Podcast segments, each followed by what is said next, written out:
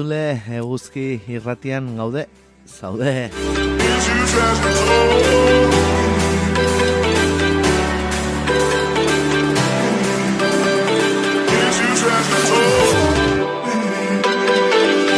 Cuando ya han dado las 10 de la mañana del jueves 2 de marzo aquí arranca Pasealeku, el magazine de actualidad de y Ratia.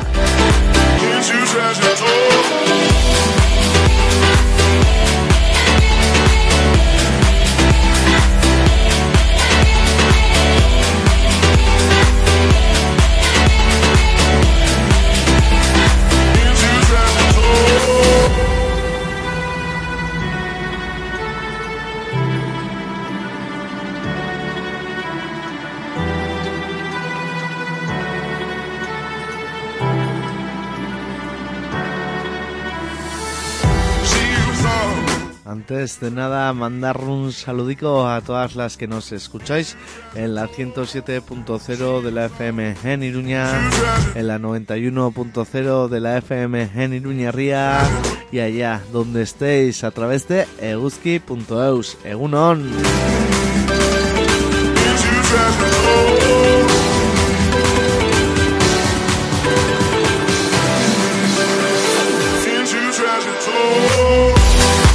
Saludico también a esas radios amigas y sus oyentes Garrasi y Ratia en Alchazu, Estanda y Ratia en Iturmendi y allá en el Pirineo Irati y Ratia, Egunon de Izuela.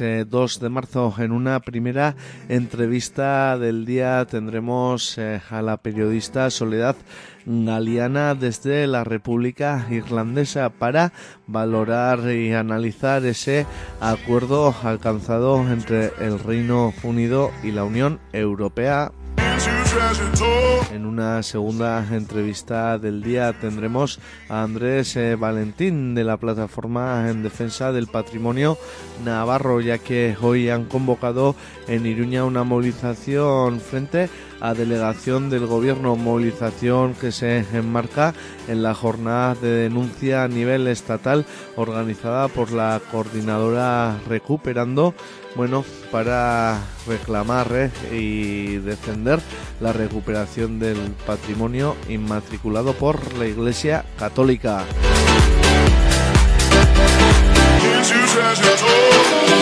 Y a partir de las 11 de la mañana ya sabéis que en Pasealecu los jueves traemos tertulia, debate, análisis eh, de la actualidad. Hoy toca a Terpe y nos acompañarán eh, con su mirada, su voz, en Eco Compains y Xavi Castro.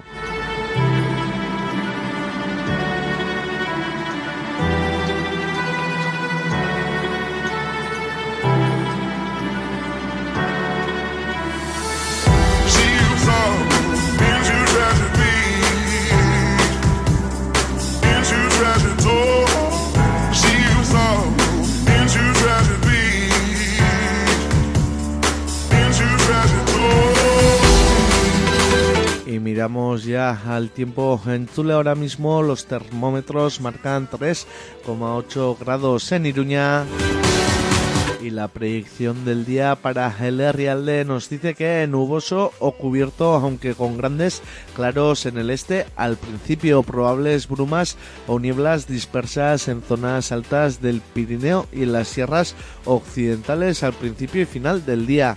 Precipitaciones débiles en la vertiente cantábrica que serán menos frecuentes en Pirineos y en las sierras de Aralar y Urbasa, cota de nieve a 300-400 metros, subiendo a 600-800 metros, temperaturas en aumento que será ligero o sin cambios en el caso de las mínimas, vientos flojos del noroeste más intensos en la ribera baja y con intervalos más intensos en el resto durante las horas centrales.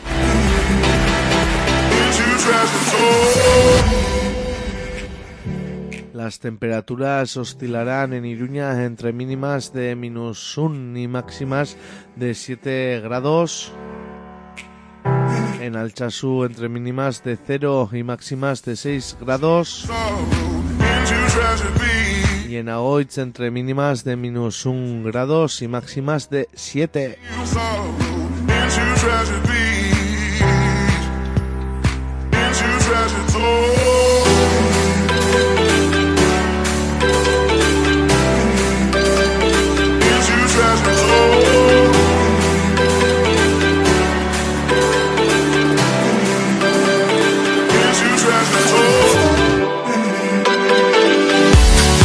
Nada, en Chule, recordarte que tienes abiertas las vías eh, de contacto con eh, la asamblea que hacemos eh, Pasealecu. Puedes escribirnos un correo con tus propuestas, informaciones dinámicas de tu colectivo, sugerencias, lo que quieras, a pasealecu.eus. Ahí está también el WhatsApp en el 645 4424 2.0 y hoy día de Aterpe os invitamos con más énfasis a que lo uséis ¿eh? en el 645 442420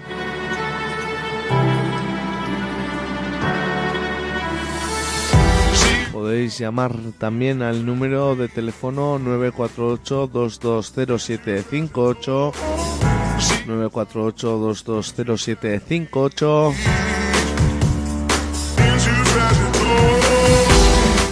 terminamos recordándoos las redes sociales de Guzki y Ratia como de Pasealecu en Facebook y en Twitter.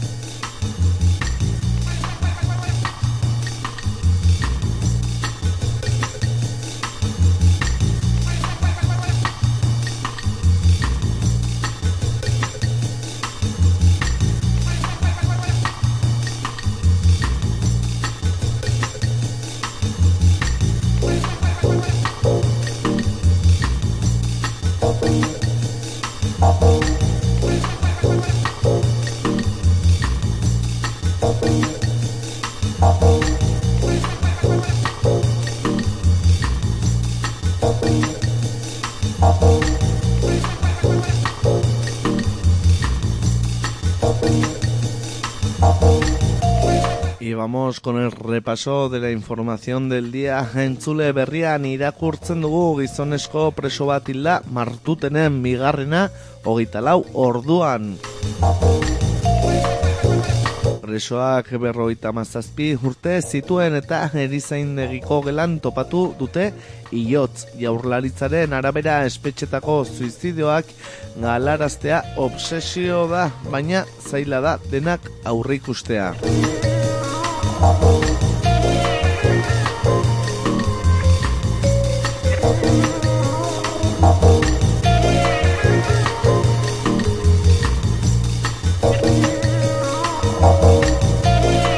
Eta berrian ere izaskun lesaka euskal presoa aske geratu da. Izaskun lesaka euskal presoa aske geratu dela janakin arazi du etxerat elkarteak izatez lesaka iazko ekainan atera zen riuko kartzelatik sortzeun dala rogeita mar kilometrora Frantzian bizitzeko debekua ezarri zioten eta jarraian Espainiaratu egin zuten ordutik baldintzapean egonda aske hamar urteko zigorra amaitu arte.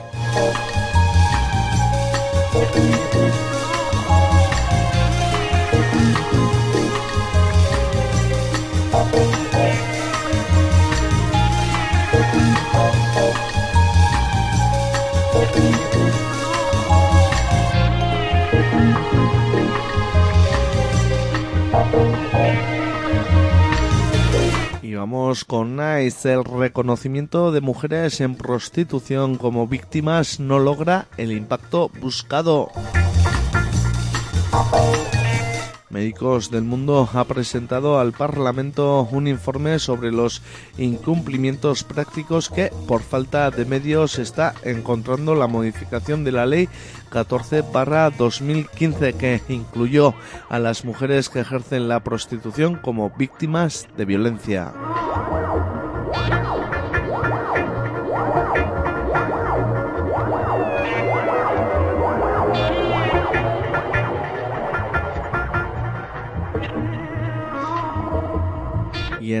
También Remírez promete a los sindicatos mayoritarios carrera profesional si paran la huelga de salud.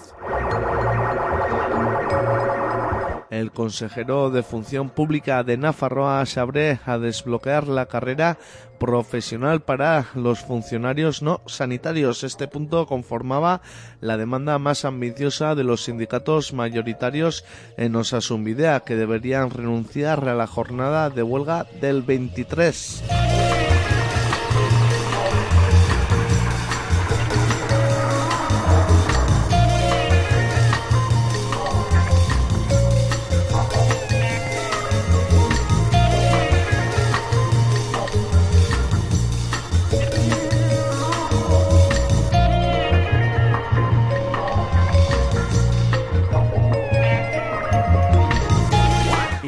Con diario de noticias. Todos los que han rivalizado con Esparza en UPN están ahora en el PP. Salanueva, Sayas y Kutz, derrotados en primarias, ya no están en el partido. De los cinco diputados y senadores elegidos en 2019, solo sigue Catalán.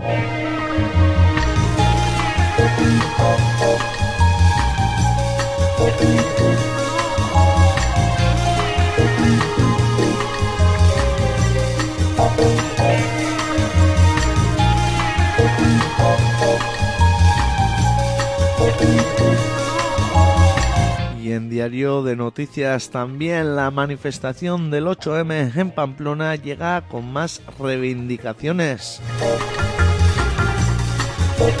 La manifestación del 8M en Pamplona, convocada por el movimiento feminista con motivo del Día Internacional de la Mujer, partirá desde el Parque Antoniuti a las 20 horas y reivindicará, entre otras cuestiones, revertir el actual sistema de cuidados, que a su juicio es uno de los principales ejes de violencia y discriminación hacia las mujeres.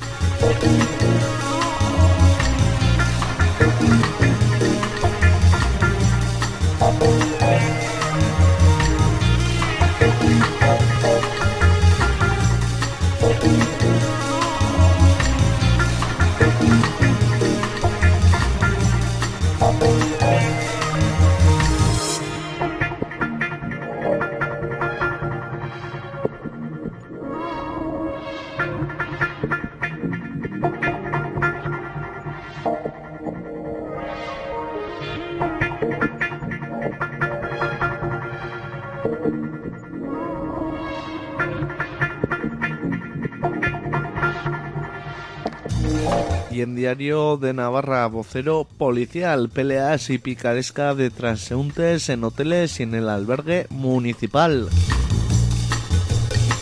Un sindicato de policía alerta de los problemas de seguridad con el reparto de vales y dos hoteles denuncian haber sufrido robos y destrozos.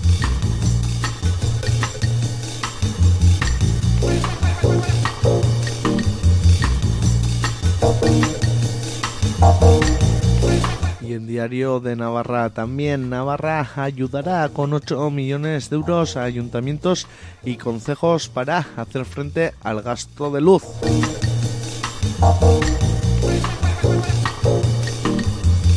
La factura energética de los ayuntamientos ascendió a 30 millones de euros en 2021 y estiman que en 2022 pueda llegar a 60 millones.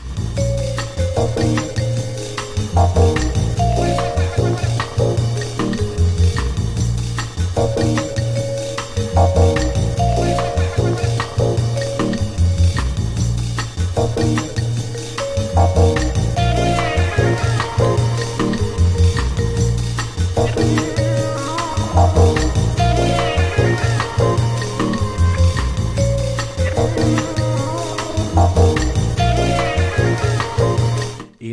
con el bloque de la prensa del Estado. En el país, el Ejecutivo solo podría bloquear el traslado de Ferrovial si demuestra que es ficticio. El gobierno presionará a la empresa para evitar la fuga por motivos fiscales. Hacienda debería probar que el traslado es irreal si quisiese desmontar la intención de la constructora.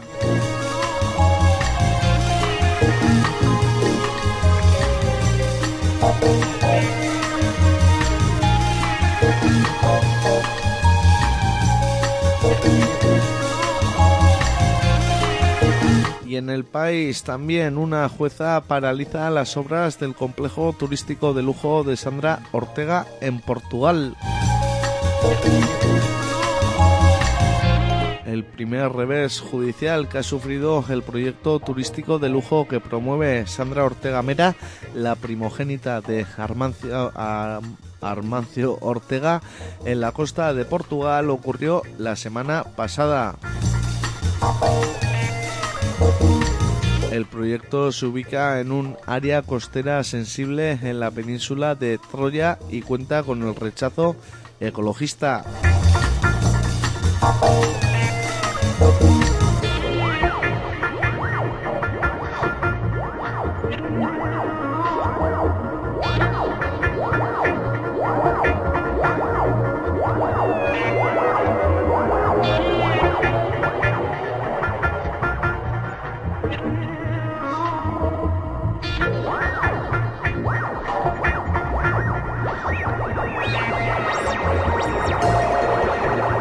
nos vamos hasta los países eh, catalans. En la cabecera catalana de la vanguardia, Cataluña conmemorará el Día de la República y formará a los niños en memoria democrática.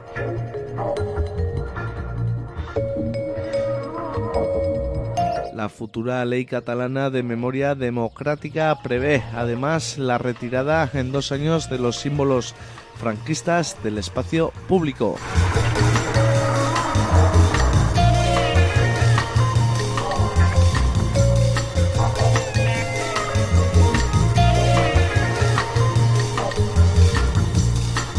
La cabecera catalana de la vanguardia también los jueces han tumbado una docena de denuncias de la Operación Cataluña. El juez Fernando Andreu resolvió a favor de José Manuel Villarejo, con quien comía y hablaba a menudo sin saber que el excomisario le grababa.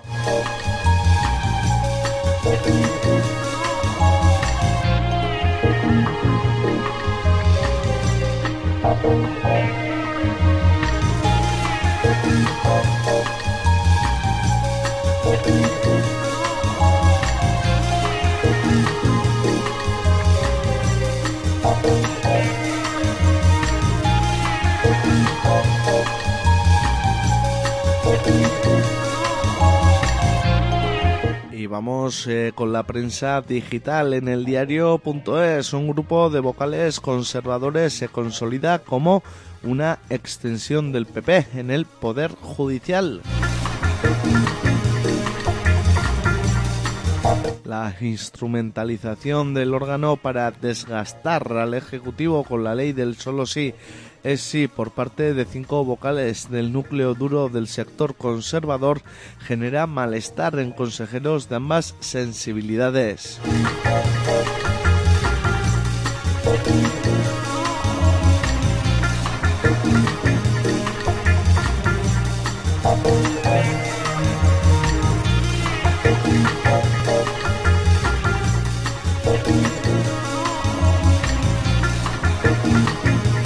Y en el diario.es también el empleo acelera en febrero con casi 89.000 trabajadores más, el dato más alto desde 2015. El paro aumentó en 2.618 personas, un leve repunte en este mes. Hay nuevo mínimo de temporalidad y la prestación por desempleo aumentó un 8% tras eliminar uno de los recortes aprobados por Rajoy.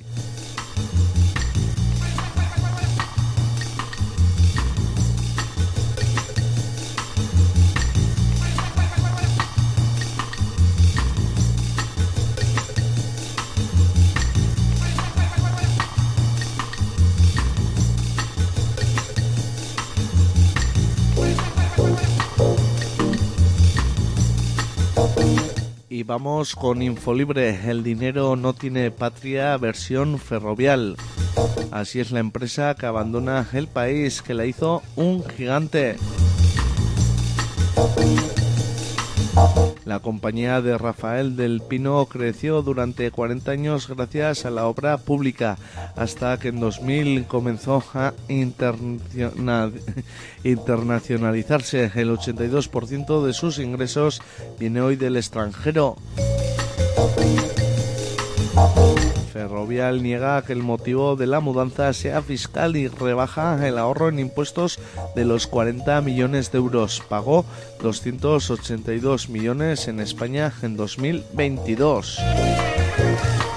La deslocalización, que le costará unos 20 millones, no estará concluida hasta el tercer trimestre.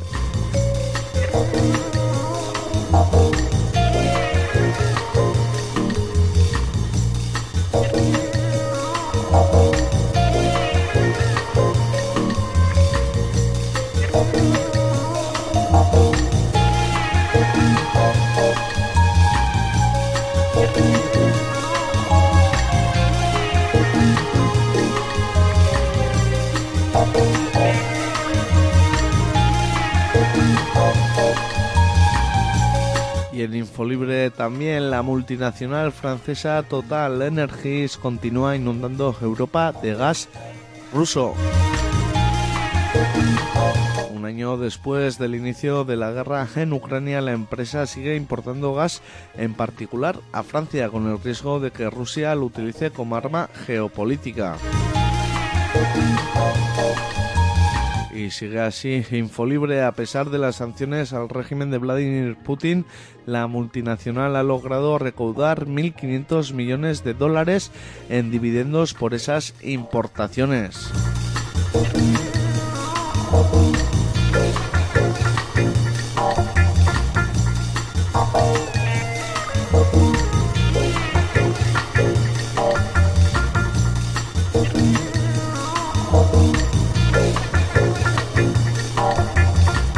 Y vamos con el salto. Las mujeres aparecen 2,5 veces menos en los medios que los hombres. Según un estudio publicado este martes por la consultora Llorente y Cuenca, las mujeres aparecen citadas en los titulares un 21% menos que los hombres, quienes elaboran un 50% más de noticias que ellas.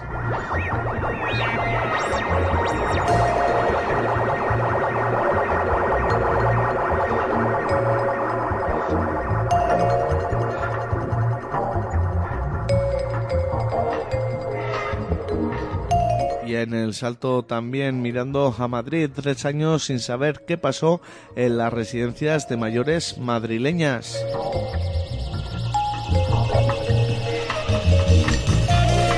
La La plataforma Verdad y Justicia y Marea de Residencias impulsan de nuevo la petición de que se investiguen los protocolos de exclusión de atención sanitaria que pudieron costar la vida a 7.291 personas en estos centros durante la pandemia por COVID.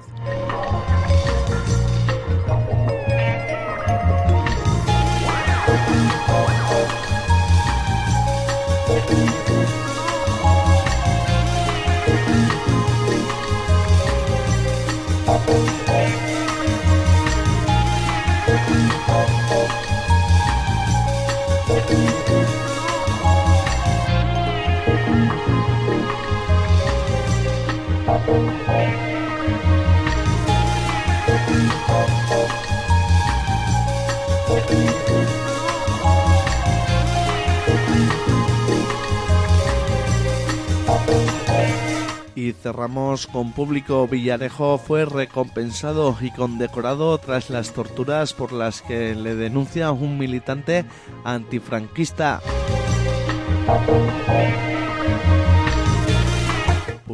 ha accedido a los documentos oficiales que demuestran cómo un jovencísimo Villarejo, que ya era subinspector de policía en el 75, cobró un premio en metálico de 25.000 pesetas por participar en una operación que acabó con el fusilamiento de tres detenidos que habían sido torturados en la Dirección General de Seguridad.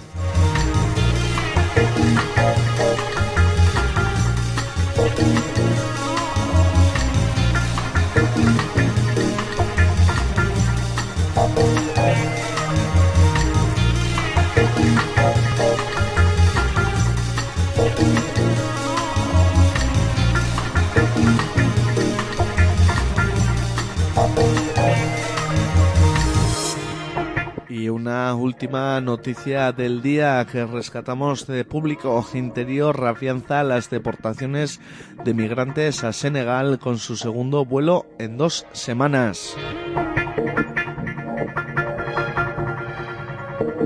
Al igual que la anterior operación, el avión fletado por Air Nostrum despegó anoche de Madrid con destino Dakar y con escala en Canarias, donde embarcó al menos a 16 personas que estaban internadas en CIE tras sobrevivir a la travesía en Patera o Cayuco.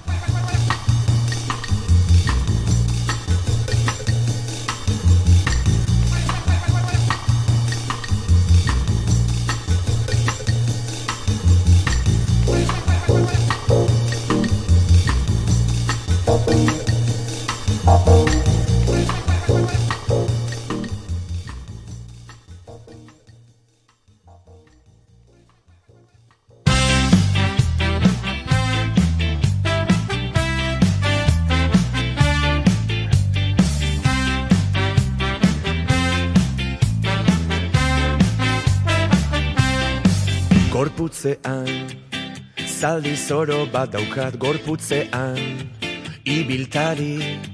Gorputzean Lurrikara bat daukat gorputzean Dardarabi Zaldi zoro atani Este tema que escucháis es eh, Zaldi Zoro Arena, bueno, la asociación Vistipoza se la ha compuesto y dedicado a la fundación del síndrome de Dravet.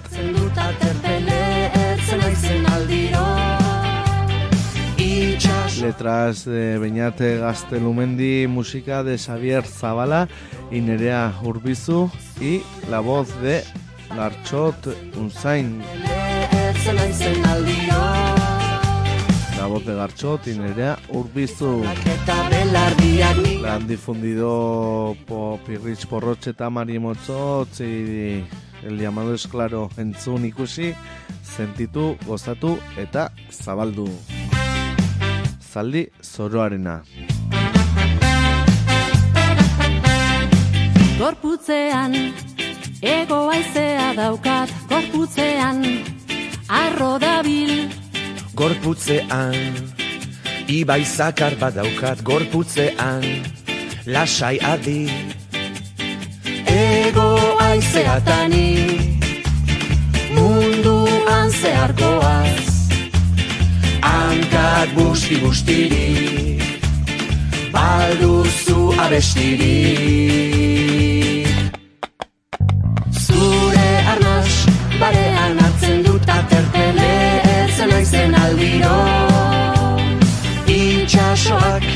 izarrak eta belardiak Nigan pizten zaizit berriro. Zure arnaz barean hartzen dut aterpele Ertzen aizen aldiro. Itxasoak, izarrak eta belardiak Nigan pizten zaizit berriro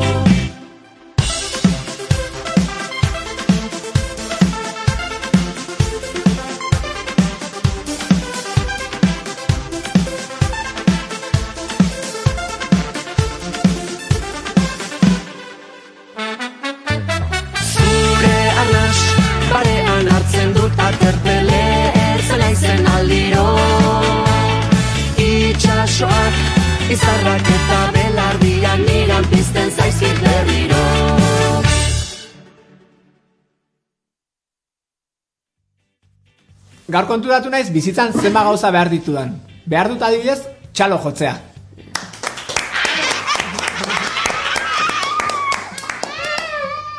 Baita ere behar izaten dut, parre egitea.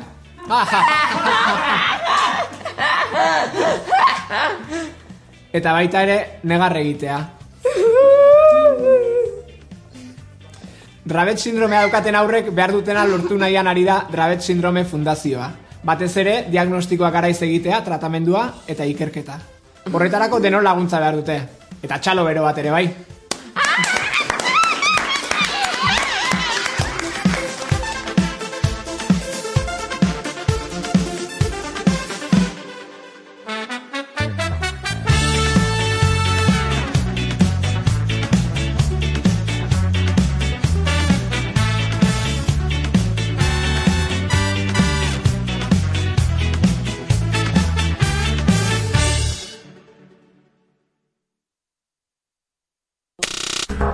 Komunikabideetan beti gauza berantzuteaz naskatuta zaude.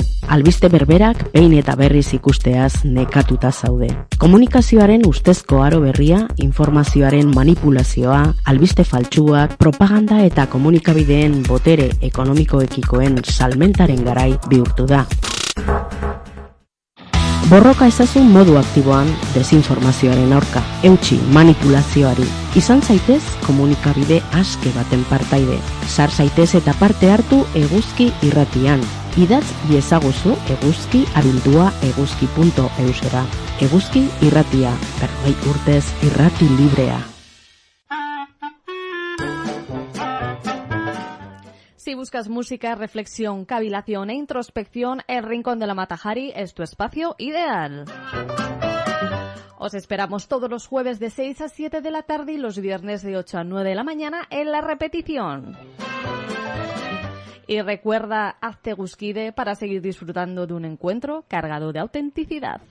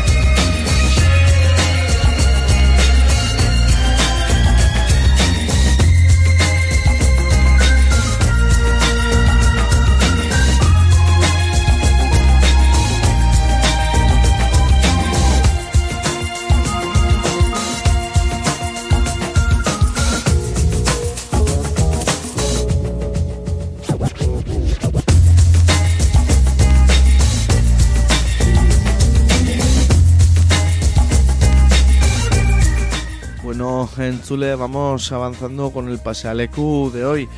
Pronto daremos eh, pie a la primera entrevista, pero antes eh, queremos anunciaros, mañana realizaremos eh, un sorteo entre todos y todas las Egusquides, bueno, para agradeceros, para agradeceros vuestro compromiso el seguir apostando por este proyecto comunicativo. Ya sabemos que no son eh, tiempos eh, fáciles para las economías de nadie y eso lo estamos notando en Eguzki y Ratia también. Las facturas no terminan de, subir y bueno, también eh, nuestra comunidad está sufriendo los azotes de esta coyuntura económica. Es por eso que, bueno, la tendencia es, bueno, un poco el no conseguir tantos segusquides como necesita este proyecto para ser viable. Pues nada, en aras de ofrecerte no eh, ventajas eh, por ser egusquide y también en agradecer a, las y los egusquides que sigan eh, apostando por Egusqui Ratia, realizamos el sorteo de mañana. No solo colaboras para que este proyecto comunicativo haya, haga brecha mediática en, en la comunicación hegemónica, sino que también también, bueno, podrás acceder a fabulosos eh, lotes eh, culturales de regalo con música, literatura, merchan, bueno, de todo un poco, ¿eh? Y para ello no tienes más que hacerte Euski, ya sabes, por un mínimo de 20 euros al trimestre y a través de euski.eus.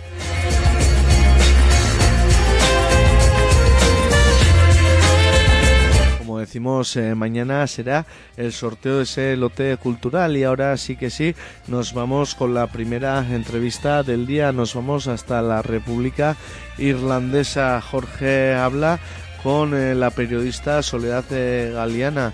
Pasamos ya la conexión a Jorge, a quien ya saludamos. Egunon, Jorge. Egunon, pues como ya pronosticábamos eh, la semana pasada, finalmente ha habido acuerdo para el protocolo de Irlanda del Norte. La semana pasada eh, se conocía este acuerdo entre Reino Unido y la Unión Europea, que bajo el nombre del acuerdo de Windsor, pues prevé una nueva relación entre Londres, Belfast y Bruselas. Para hablar un poco de todo ello está con nosotros la periodista Soledad Galeana, a la que saludamos. Egunon, buenos días, Soledad. Egunon, Jorge. Oye, pues nada, si nos puedes desgranar brevemente en qué consiste el acuerdo. Bueno, pues sí, el acuerdo, eh, ya hablamos un poco la semana pasada sobre ello.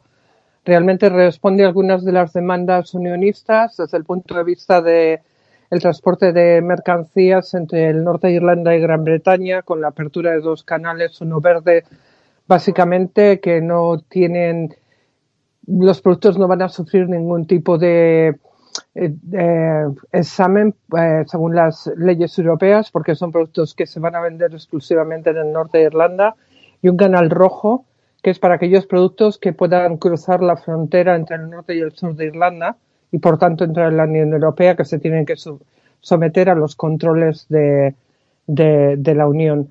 y luego también, bueno, ya hablamos también del tema del Tribunal Europeo, que se va a crear ese, ese ese tipo de comité intermedio realmente así que si hay algún tipo de disputa comercial, en lugar de ir directamente al Tribunal Europeo, pues va, se va a crear un grupo con jueces britan eh, norirlandeses perdón, y, de la Unión Europea que en una primera instancia eh, pues un poco intentar, intentará, intentar dirimir esa disputa y si no o no se soluciona, entonces se eh, avanzaría hasta el Tribunal Europeo.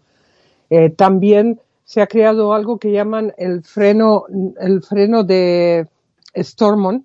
Stormont es el castillo básicamente donde está eh, la Asamblea Legislativa de Belfast y que permitiría a los ministros, a los miembros del gobierno norirlandés, eh, y con intervención, por supuesto, parlamentaria, a paralizar eh, la implementación de legislación europea en el norte de Irlanda que pueda afectar a la relación comercial entre el norte de Irlanda y Gran Bretaña.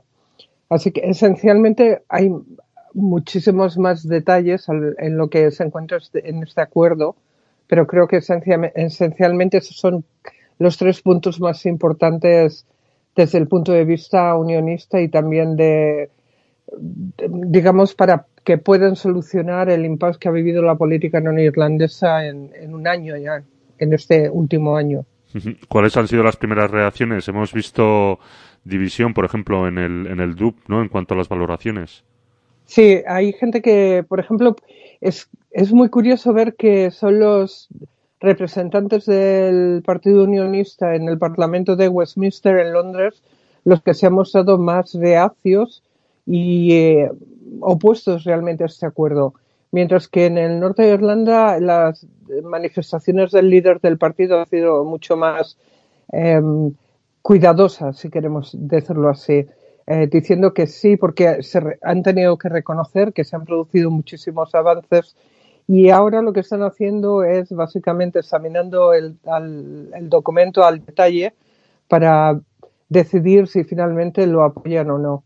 Sin embargo, eh, Rishi Sunak, el primer ministro británico, ha, afirmado en los últimos días, en el día de ayer, que realmente este es el acuerdo eh, que se, se, ha firmado y parece que va a seguir adelante con él, con o sin el beneplácito unionista. En este sentido, bueno, el primer ministro británico parece que está tomando bastante iniciativa, ¿no? De hecho, bueno, está visitando el norte de Irlanda eh, para lograr, digamos, que todo el mundo se sume a este acuerdo. No sé qué impresiones te, te, ocasiona a ti, eh, Sole, o sea, que es, digamos, digamos, es totalmente diferente, ¿no? A la actitud que mantenía Boris Johnson ¿no? Y parece que, no sé si es un intento de apagar los, los fuegos que tiene abiertos. Sí, eh, tienes toda la razón.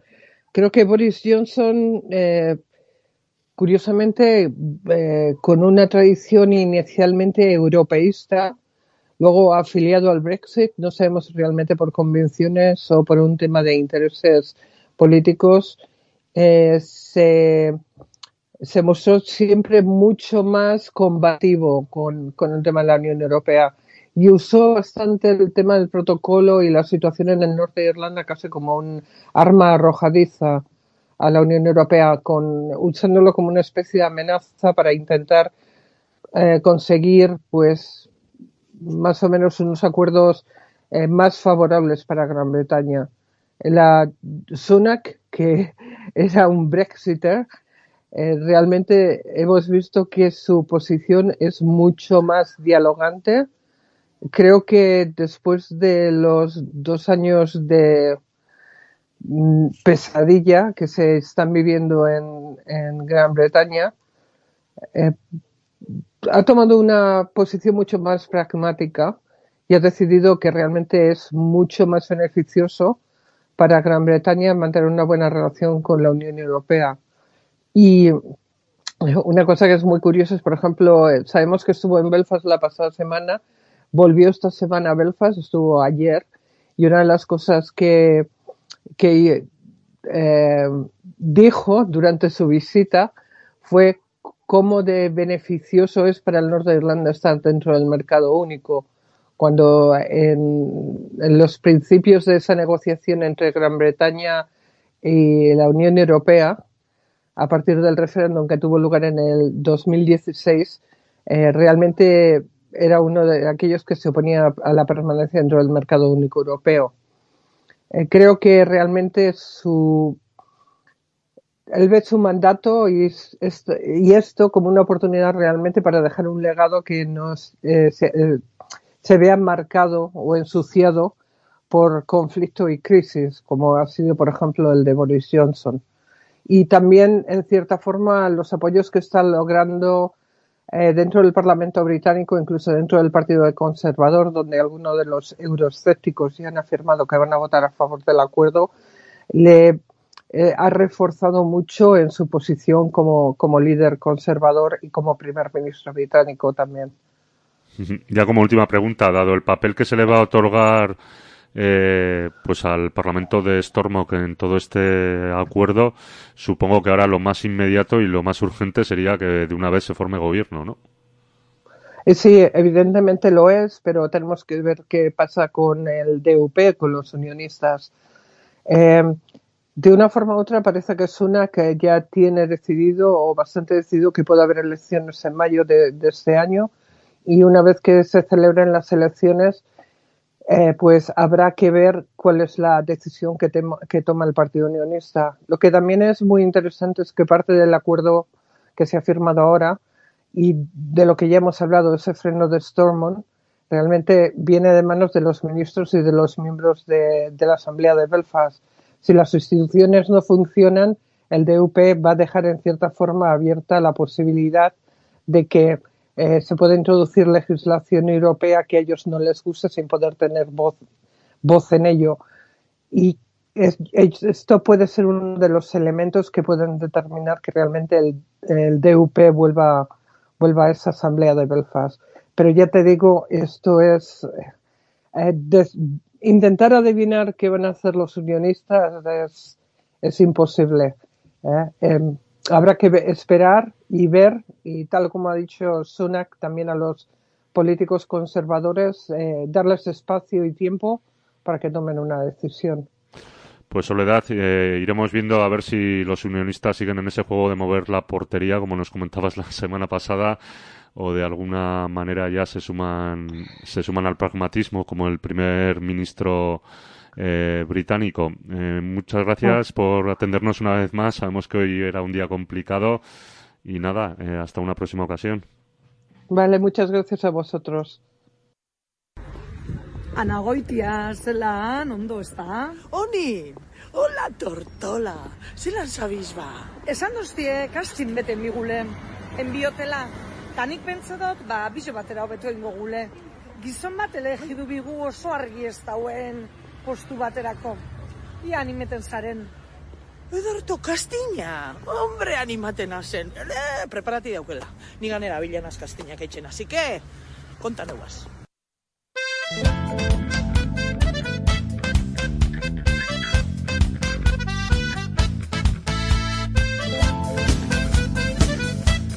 Tortola Arañó es el primer eh, single de Aice Arrosa.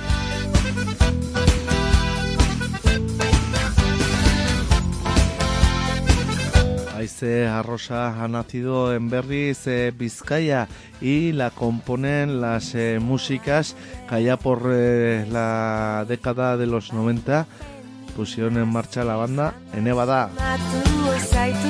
Tortolaraino da izarrosa.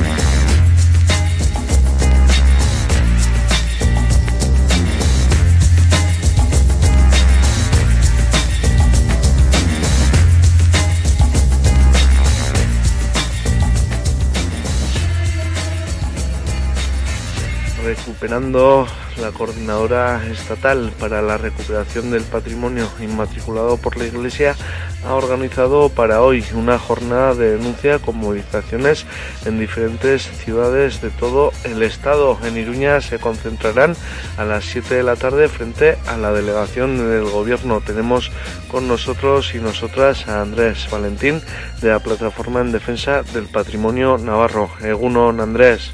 Berrín. Bueno, ¿qué hay para empezar? Eh, cuéntanos dónde se enmarca la jornada de hoy. Bueno, de alguna manera se enmarca en una línea de continuidad de lucha que venimos planteando desde que las autoridades del Estado eh, dieron el, el gran cambiazo y pasaron de prometer, como había comprometido el entonces candidato a la presidencia del gobierno, la promoción de normativa que eh, permitiese revertir la titularidad de estos bienes a la situación anterior a la inmatriculación, a una situación donde todo eso no solo se ha cambiado, sino que se ha dado el visto bueno a la Iglesia para seguir fortaleciendo su titularidad sobre estos alrededor de 100.000 bienes que evaluamos como posibles eh, componentes de este robo que se ha perpetrado contra la sociedad. Eh, mirando a Nafarroa eh, en los últimos eh, tiempos, en los últimos eh, años, meses, ha habido avances a diferencia del Estado. Bueno, cuéntanos un poco en lo que se ha podido avanzar aquí en Nafarroa. Bueno, la situación de Nafarroa en este sentido es de nuevo pionera. a raíz de una proposición de ley que promovimos eh, la plataforma de Navarra, se asumió por el gobierno el mandato parlamentario y se realizó un trabajo muy serio de identificación de los bienes inmatriculados, que al final fue de 1900 a 2022. Es por eso que en este momento Navarra no solamente dispone de los datos de todo el periodo inmatriculador, sino también con suficiente información como para identificar esos bienes. Entonces, en este sentido, el avance ha sido espectacular. Otra cosa es que, realizado ese trabajo, quedan dos cuestiones eh, muy claras por una parte, el tener en cuenta que una vez identificado un bien inmatriculado, la recuperación, al no haberse producido por parte del Estado la modificación de la normativa vigente, hay que ir a los tribunales para tratar de eh, recuperar esos bienes.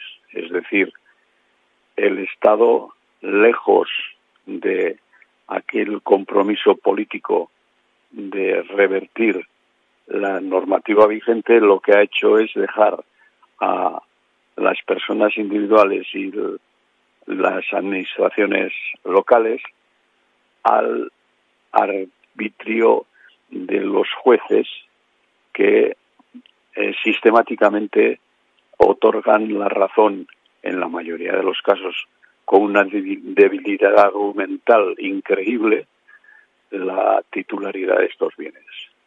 Entonces, aquí en sí sabemos, pero sí que sabemos cuáles son, pero luego viene el ayuntamiento de Sangüesa, el ayuntamiento de Chagavía, el ayuntamiento de Ujue y se encuentran con el gran bofetón de los tribunales que no dudan en argumentar en base a documentos parciales del siglo XII para darle la razón a ese ayuntamiento, mientras que eh, se olvidan de que en el siglo XX se estaba trabajando en base a una normativa inconstitucional. Ya nos has ido comentando, Andrés, pero ¿cuáles eh, son las asignaturas pendientes eh, en lo inmediato que, habría que hacer hoy? Bueno, a nivel de Estado habría que iniciar un proceso a través del cual se pueda introducir las modificaciones normativas necesarias para que esta reversión pueda ser realizada. A nivel de Navarra, que las competencias en ese ámbito no llegan ahí, lo que estaba pendiente es el estudio de los bienes inmatriculados que pudiesen ser comunales y en ese sentido eh, proceder a su defensa como bienes comunales inmatriculados y por otro lado a eh, ver cuál es el estado actual de los bienes inmatriculados para proceder no solamente a, la defensa de su titularidad, sino a la defensa de su existencia misma. Bueno, y frente a ello, ¿qué, voluntad de política eh, detectáis? Bueno, el viraje que se ha dado en Madrid es bestial. Hemos pasado de unos compromisos públicos a los que ya he hecho referencia a la eh, pleitesía que ha venido mostrando eh, Pedro Sánchez y su gobierno con respecto a la autoridad de la Iglesia. En cuanto hay que enfrentar de alguna manera el comportamiento y las decisiones de la Iglesia, a este gobierno parece que le tiemblan las piernas. Bueno, aquí en Iruña, como decimos, eh, la concentración se celebrará en frente de delegaciones del eh, gobierno. Bueno, ¿cuál es el mensaje que le queréis mandar al actual gobierno de Madrid? Lo que queremos mandar es prácticamente lo mismo que hemos venido mandando, que por un lado no son mil, como argumentaron en algún momento, sino cien mil los bienes inmatriculados y que esos bienes deben revertir a la sociedad, en su caso a los anteriores titulares, sean públicos o, particular, o privados. Por último, Andrés, igual eh, recordar eh, la convocatoria de hoy que se celebrará eh, bueno, en diferentes puntos de todo el Estado, como hemos dicho, convocadas por la coordinadora Recuperando y que en Iruña, como hemos venido diciendo, pero para despedirnos, recordar a las 7 de la tarde frente a delegación del Gobierno. Y bueno, Andrés, siempre lo hacemos y también queremos hacerlo contigo, brindarte la última palabra por si quisieras transmitir una última idea al oyente de Euski Ratia. Pues sí, la llamada a la asistencia a esta concentración porque no es un problema menor. Estamos hablando de alrededor de 5.000 bienes en Navarra inmatriculados y es algo que nos afecta a todos. El hecho de que nuestro patrimonio, el patrimonio de todos, haya sido privatizado es algo que disminuye nuestra riqueza social y nos hace más pobres y más dependientes en definitiva de un Estado extranjero, porque no podemos olvidar que cuando se eh, inmatricula, por ejemplo, la Catedral de Pamplona, no es solo que se privatice, que por sí ya es muy grave, sino que se privatiza a favor del Estado Vaticano, es decir, de un Estado extranjero. Andrés eh, Valentín, de la Plataforma de Defensa del Patrimonio Navarro, de la coordinadora Recuperando. Gracias, eh, mi Esker, por atender esta mañana eh, la llamada de Uzki y Ratia. Que vaya bien esta tarde. Y nada, desde aquí, desde Pasealecu, seguiremos atentos, atentas a todo lo que organicéis, convoquéis y realicéis. Gracias a vosotros y vosotras. Vale, agur. Agur. you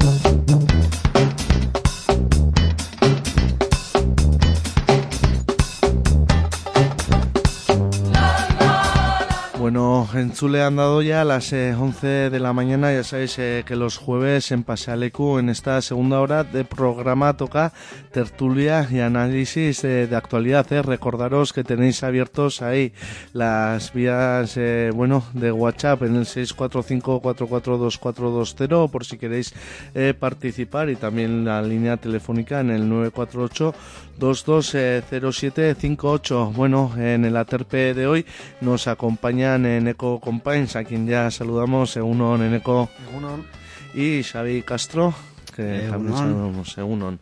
Bueno, pareja, vamos ya de lleno. Eh, hablando de actualidad, ¿no? Como en las últimas eh, semanas se ha implementado un debate en torno a la seguridad de, de Iruña, de las calles, de las noches. Y bueno, también en eh, los últimos días hemos asistido a nuevos casos de violencia sexual contra las mujeres. Ahí están los casos de la violación alrededor de la plaza del castillo, también un intento bueno de violación con sumisión química. Todo esto como que ha avivado ¿no? el debate en torno a, la seguridad de Iruña, otros acontecimientos también. Pero bueno, a las puertas eh, del 8M también queríamos un poco reflexionar sobre todo esto. Eneco, si quieres comenzar.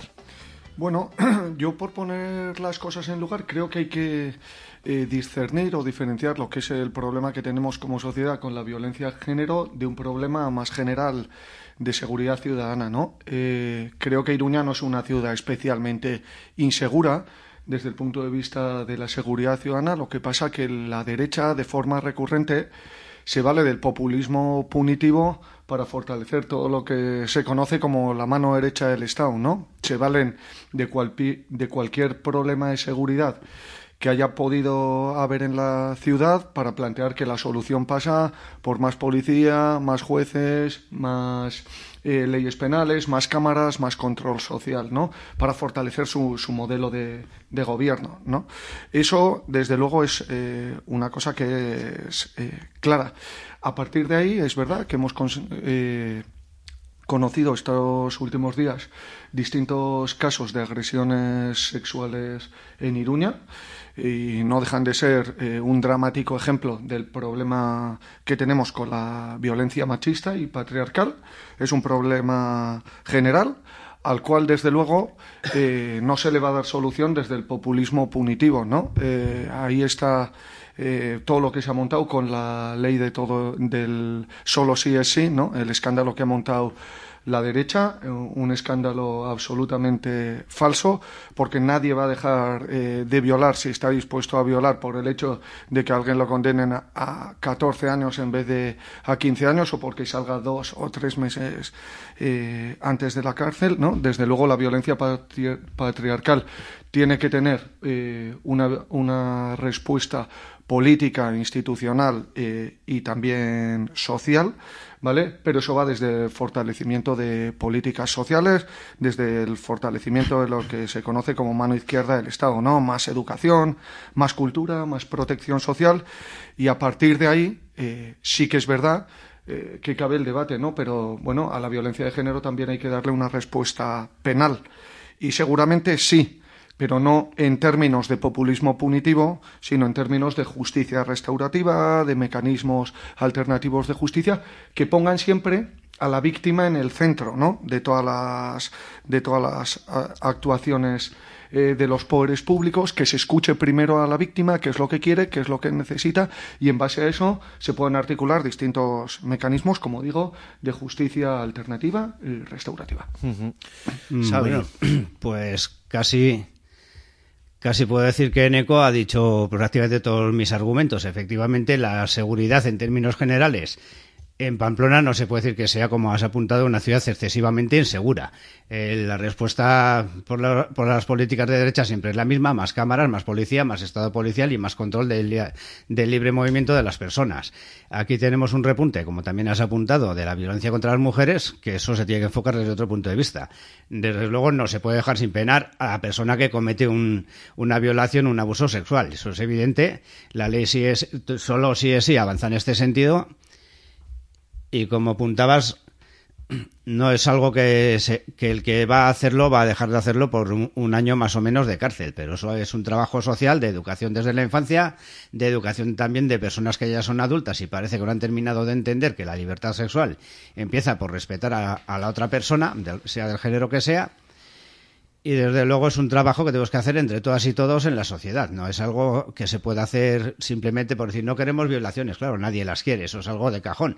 Pero es algo que lleva un trabajo de, de formación, de concienciamiento, de, trabajo social de la mano izquierda del Estado, como has apuntado, que no pasa únicamente por el poner más cámaras y el poner más, más policía en la calle. En Pamplona está echando un cálculo rápido aproximado entre policía municipal, policía nacional y policía foral podemos tener entre 600 y 700 agentes de policía en las calles. Quiero decir, por falta de personal no es. Otra cosa es también la formación que esos agentes, hombres y mujeres, que trabajan en los cuerpos policiales, puedan tener o no tener en temas de perspectiva de género a la hora de actuar, que es otro tema que, que pocas veces se citan, pero también los propios planes de igualdad hablan de que se tiene que formar a las personas en tener perspectiva de género prácticamente hoy en día en cualquier oficio. Entonces coincido con Eneco en que no es, no es una cuestión de una respuesta policial en, en montar una especie de gestapo que lo controle todo, sino de educar a la sociedad. Sí, ahí habláis, ¿no? De la derecha como ha alentado, bueno, la vía de control eh, social. Bueno, también se ha despertado un debate en torno a los eh, puntos eh, negros, ¿no? De la ciudad. En su día se hizo un trabajo, pero no, no parece que, que se pongan medidas en ese sentido. En eco. Sí, eh, por supuesto. Eh, eh, yo no voy a poner en solfa que efectivamente haya puede haber cuestiones de seguridad, ¿no? Y el tema de los puntos negros es algo que desde el movimiento feminista se ha, se ha reclamado, se ha venido reclamando todos estos últimos años. Evidentemente ahí hay políticas que mejorar y desde luego los poderes públicos deben articular eh, una respuesta en términos positivos, que es la que precisamente eh, no están articulando. ¿no? Eh, acabas de comentar eso, lo de los puntos negros, y yo, bueno, me viene a la cabeza lo que ocurrió el otro día en el barrio de La Rochapea, con lo que en un principio parecía un intento de secuestro de un niño menor de edad, ¿no? Con toda la preocupación que eso generó en las seitas llamas del barrio de La Rochapea, ¿no? Que es así. Pero en cualquier caso, eh, la respuesta nunca puede ser en términos exclusivamente policiales, ¿no? Además parece que en ese caso, bueno, pues finalmente se ha descartado que hubiese un, una, una, verdadera tentativa de secuestro y sí que, por ejemplo, las familias, eh, numerosas familias del barrio de La Rochapea han planteado que el parque de los enamorados, el parque donde sucedió eso, tiene un problema muy evidente de iluminación. Es un mm, parque muy oscuro que en cuanto se mete el sol, pues es facilísimo perder a los niños de vista, ¿no? Y valga, bueno, pues el hecho de que he venido aquí para, para darle eco a esa reivindicación, ¿no? Xavi, eh, ¿algo más eh, que apuntar en este sentido? Pues la verdad que en este tema poco cosa más. Sí que es una cosa a tener en cuenta, por ejemplo, lo que ha apuntado Eco de en determinadas zonas el tema de la iluminación. Lo que dices, yo en tiempos frecuentaba bastante ese parque y sí que es cierto que a las noches allí es fácil despertarte una persona, sobre todo si vas con un niño que tiene corta edad, que se te aleja y no sabe volver y que siempre ha habido puntos negros en los temas de violencia, delincuencia, llamémoslo como quieras, hombre, pues siempre ha habido, siempre habrá y puede haber zonas concretas donde igual sí que pueda ser necesaria una mayor presencia policial, pero sin que eso sirva como café para todos para convertir esto en, un campo de concentración sin vallas. Vale, si os parece avanzamos eh, con el aterpe de hoy. Eh, bueno, la semana pasada no se cumplía un año de la guerra de Ucrania. Asistimos eh, a un nuevo discurso de Putin también eh, sabíamos ¿no? que, que la misma mismo día, en la misma jornada del aniversario, China hacía eh, una propuesta de plan de paz, eh, una propuesta bueno que no ha tenido igual eh, mucha respuesta en clave positiva, no voy a mojarme, pero bueno, un poco guerra guerra de Ucrania, aniversario, discurso de Putin, plan de paz de China y, escenarios que se plantean ahí. Xavi, si quieres empezar. Bueno, pues la guerra de Ucrania como dices, lleva ya un año aquí. La verdad es que en la práctica las posiciones se han movido poco. Putin, diga lo que diga, pues se siente amenazado y tampoco está dispuesto a, ceder, a pesar de que de lo que quiera adornar el discurso. Y la propuesta de China, pues ayer estuve leyéndola un poco y, hombre, es casi un poco difícil de tragar por ambas partes.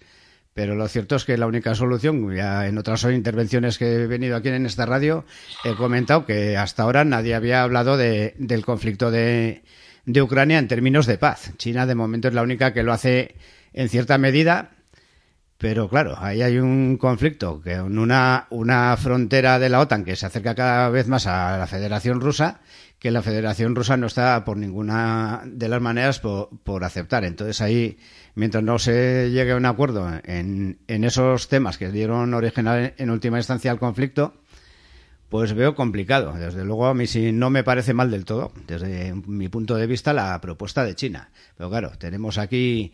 Esta es una guerra que, aunque nos lo quieran vender así, no son dos contendientes. Son tres o veinte, según se quieran mirar porque entre, Rusia y Ucrania está, está Estados Unidos con todos los aliados de la OTAN. Entonces los intereses son muchos, muy variados y China también, pues hombre, también se siente afectada porque tiene una pugna de momento no militar, pero sí eh, geopolítica y económica con Estados Unidos por una hegemonía mundial. Entonces, claro, aquí no, no es solo lo que pasa en Ucrania, que también es grave, porque nadie habla Nadie ha hablado hasta ahora en, términos de paz cuando está muriendo gente, cuando hay gente que está viviendo en la calle, miles, miles, no, millones de refugiados que tienen que abandonar su hogar y se, a, otros países sí, sin fecha de vuelta, con lo cual crea una situación complicada que esperemos que, bueno, que el plan chino pueda ser un punto de partida, ojalá.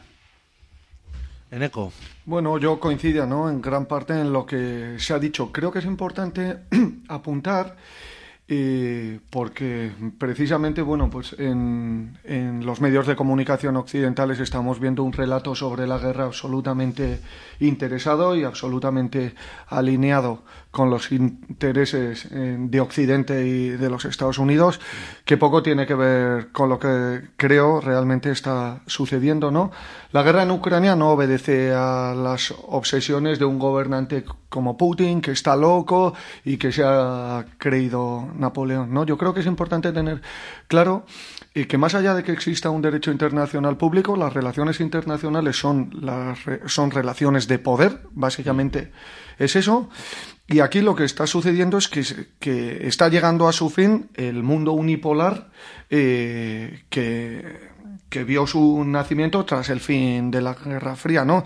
De hecho, es lo que proclamó Putin, ¿no? El, fin de ese equilibrio geopolítico mundial impuesto tras el fin de la Guerra Fría en el que eh, todo el mundo se supeditaba al plan diplomático y militar de las reglas de, de, Occidente y de Estados Unidos, ¿no? Ese mundo en el que, bueno, pues los Estados Unidos han hecho y han deshecho como han querido en Irak, en Libia, en Siria, en Palestina, en el Sáhara, ¿no? Hacen y deshacen a su antojo, las reglas las dictan ellos, pero luego ellos no tienen ningún problema para saltárselas.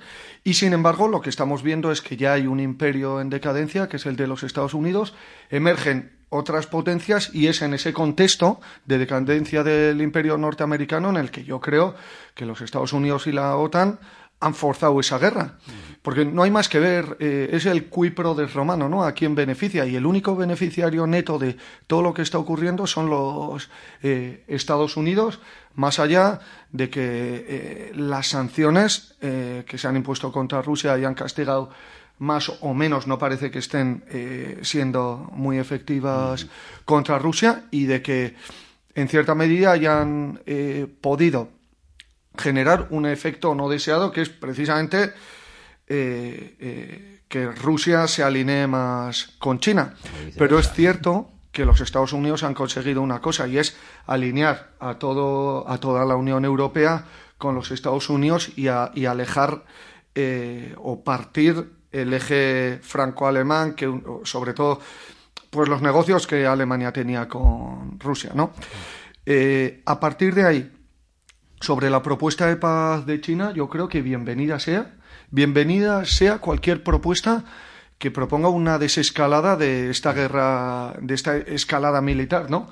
Que no conduce sino a, peligros, eh, bueno, pues eh, que conocimos peligros nucleares, ¿no? Que, pues que casi cuesta hasta mencionar, pero que están, eh, que están ahí, ¿no? Entonces, bienvenido sea, pues todo lo que sea abogar por la diplomacia, la negociación y el acuerdo. Y en ese sentido, eh, yo creo que hay que recordar que Euskal Herria fue un país, un pueblo que dijo no a la OTAN, que se plantó frente al militarismo, ¿no? Eh, creo que eso lo tenemos que defender con orgullo y que tenemos que denunciar que a día de hoy en el Estado español hay un gobierno que por progresista que sea, pues se están aliando en este momento con, con, los del sí a la guerra, mandando armas y participando en esa escalada militar que, como digo, eh, solo favorece a los intereses norteamericanos, ¿no? Y yo creo que han sido muy significativas las palabras tanto de von der Leyen, de la Comisión Europea, y de Stoltenberg, del de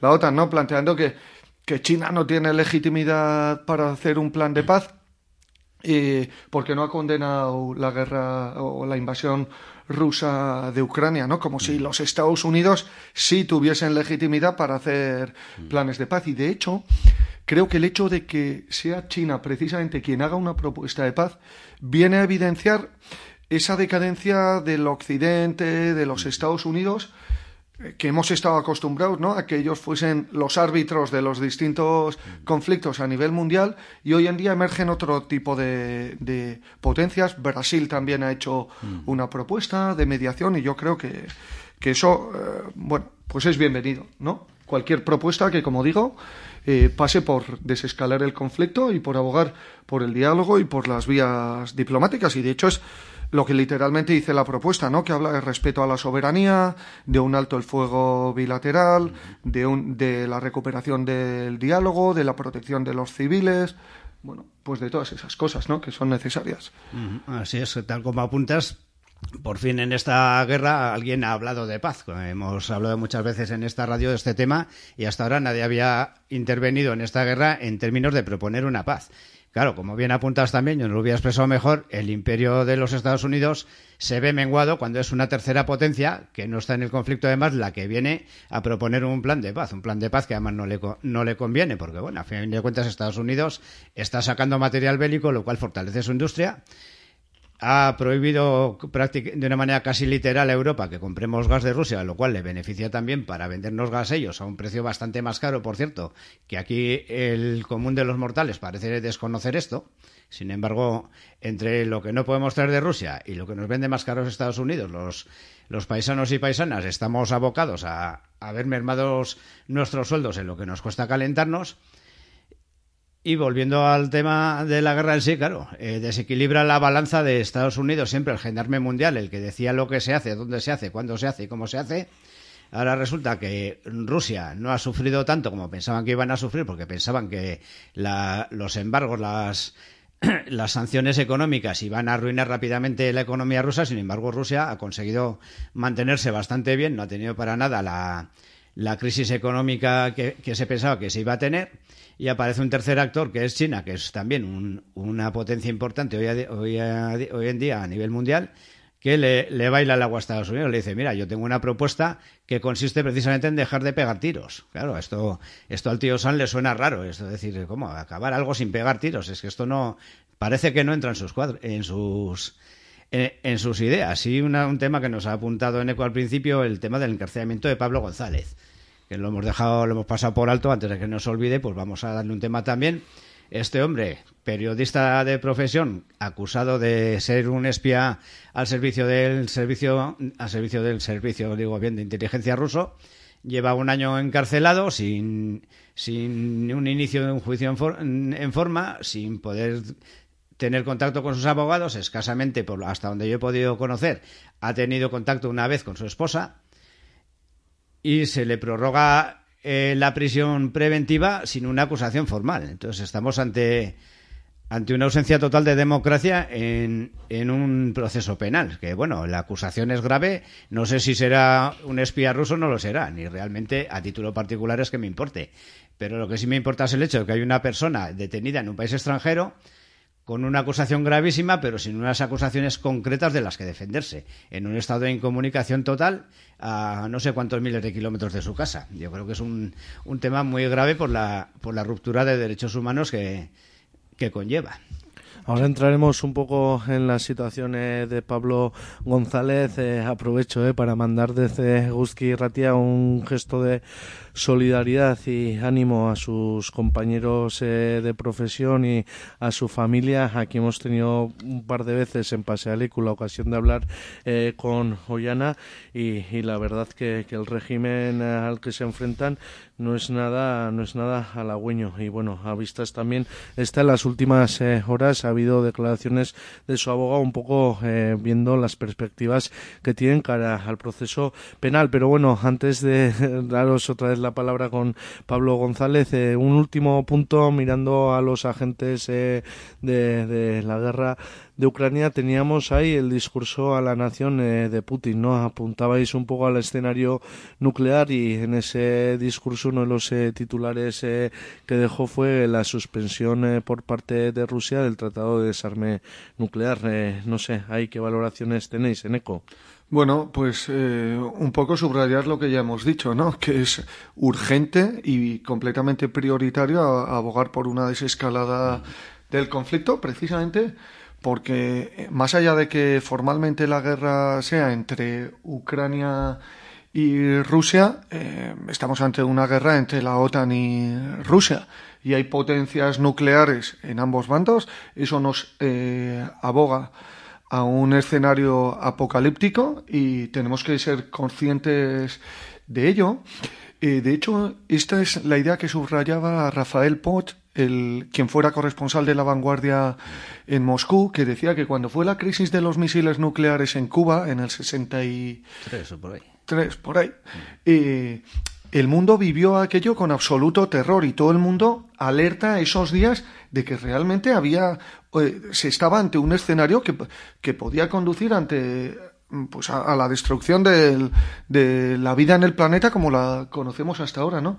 Y sin embargo ahora, bueno, pues parece que estamos, no sé si anestesiados mm. o, o, que es una posibilidad que no nos queremos creer, pero mm. eh, una y otra vez van saliendo elementos que conducen hacia ese escenario y evidentemente lo que dijo el otro día Putin de que suspende el tratado de no proliferación de armas nucleares, etcétera, pues supone otro paso más en esa escalada. Por eso quiero subrayar, eh, pues eso, eh, que hacen falta iniciativas de otra índole para tratar de generar un escenario de resolución del conflicto y que en ese sentido, bueno, pues que la propuesta de paz que han hecho desde China tiene que ser bienvenida. Mm, efectivamente, hayas hecho un apunte importante que cuando la crisis de los misiles, yo creo que la sociedad mundial tenía todavía muy reciente Hiroshima y Nagasaki eh, han pasado 77 años, si no cuento mal, desde aquellas bombas y ahora parece ser que la gente ya no se acuerda de lo que supuso aquello. Un, destrozo tremendo en dos ciudades que quedan completamente arrasadas y que no es algo que explota la bomba, muere un montón de gente y ya, ha quedado una zona radiactiva que ha sido inhabitable y probablemente lo siga siendo todavía. Tenemos también el, el accidente de Chernóbil, por citar los más famosos, no, eh, no, podemos permitir la humanidad en general, no ya tú ni yo ni el que pasa por la calle, la humanidad en general, los, los que gestionan políticamente, eh, me trabo, políticamente el mundo, no pueden permitir que se vuelva una escalada nuclear que pueda, que pueda llevar al, al, arrojo de, de, armas nucleares. O sea, eso lo hemos vivido, sabemos lo que conlleva. Y si esto llega a una escala grande, como has apuntado en esto puede cambiar radicalmente la forma de vida en el planeta, suponiendo que deje alguna. Estamos eh, eh, están caminando. En este momento, bueno, Putin lo ha hecho público, pero obviamente Estados Unidos va, va a tomar la misma postura. Si Rusia abandona el tratado de no proliferación, yo por mi cuenta hago lo mismo, no me siento para nada obligado. Con lo cual esto puede llevar a un, a una nueva guerra a nivel nuclear, que es cuyos daños pueden ser algo que realmente creo que no nos podemos ni imaginar.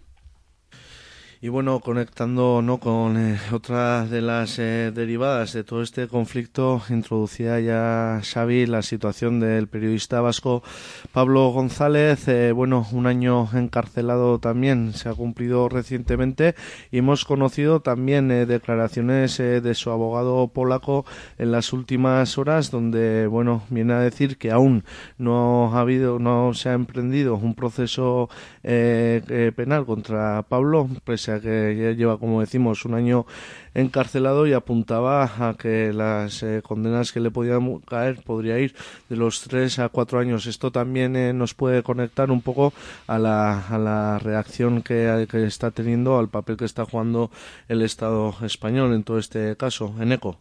Bueno, eh, lo primero, eh, mandar toda nuestra solidaridad ¿no? al periodista Pablo González por la injusta situación que está viviendo y a partir de ahí decir que este caso particular está desnudando por completo, yo creo, la hipocresía moral eh, de la Unión Europea, ¿no? En teoría, cuna de los derechos humanos, de las libertades civiles y políticas, y en las que, como vemos, sin que ocurra absolutamente nada más allá de las denuncias populares, se están vulnerando los derechos más fundamentales de un ciudadano de la Unión Europea en el territorio de la propia Unión Europea, ¿no?